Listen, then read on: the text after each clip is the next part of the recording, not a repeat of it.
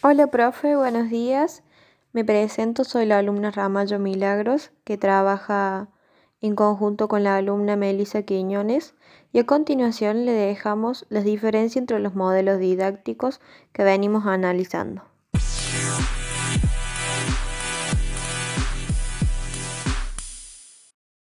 Bueno, primeramente voy a decir en qué se basan estos modelos. El modelo tradicional también denominado analítico, pasivo, directivo o mecanista. Este utiliza como referencia teórica la anatomía y la biomecánica. Descompone la totalidad de la práctica deportiva en multitud de destrezas o técnicas que serán instruidas a los alumnos según un supuesto principio de complejidad creciente. En cambio, el modelo alternativo es impulsado por investigadores en pedagogía deportiva, que apoyado en los fundamentos teóricos actuales de las ciencias de la educación, pretenden construir una ciencia propia. Coinciden las prácticas deportivas no como una suma de técnicas, sino como un sistema de relaciones establecidos entre los elementos técnicos y gestuales permitiendo determinar la estructura de estas actividades.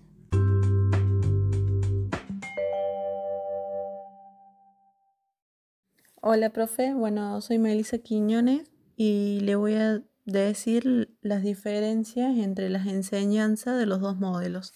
En el modelo tradicional, el criterio de enseñanza va de lo simple a lo complejo, es decir, el convencimiento que lo simple es el gesto particular y concreto a esto refiero con la técnica, el gesto y el tipo.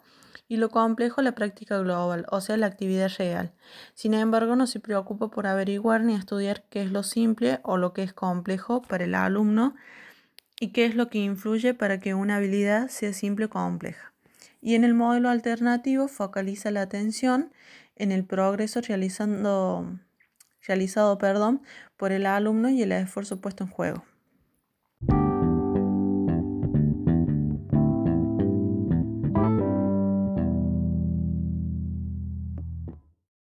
Prosigo mencionando otra diferencia que es el alumno.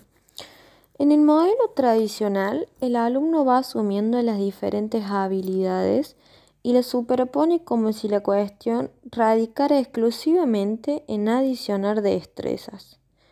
En cambio, en el modelo alternativo, el alumno reclama su iniciativa, imaginación y reflexión en la adquisición de unos conocimientos adaptados. Es decir, que de esta manera es posible la enseñanza del deporte en conexión con el mundo del alumno. Las características del modelo tradicional son el directivismo, es la pérdida de iniciativa por parte del alumno, el desencanto, que no es tan divertido como el alumno lo creía, retrasar la culminación del aprendizaje, que no se juega hasta que no se dominan los gestos técnicos, producir aburrimiento, que prefiere jugar a tal cosa, y focalizar el aprendizaje en las consecuencias del éxito ante los demás, eh, solo se reconocen los resultados demostrados. Y en el modelo alternativo sus características es potenciando lo lúdico, es decir, vamos a jugar a tal cosa, favoreciendo el contacto con la realidad global, centrándose en el progreso y dominio de las habilidades, perdiendo preocupación por las estrictas corrientes técnicas, es decir, por ejemplo, la próxima vez lo harás mejor, y desarrollando afición en el deporte.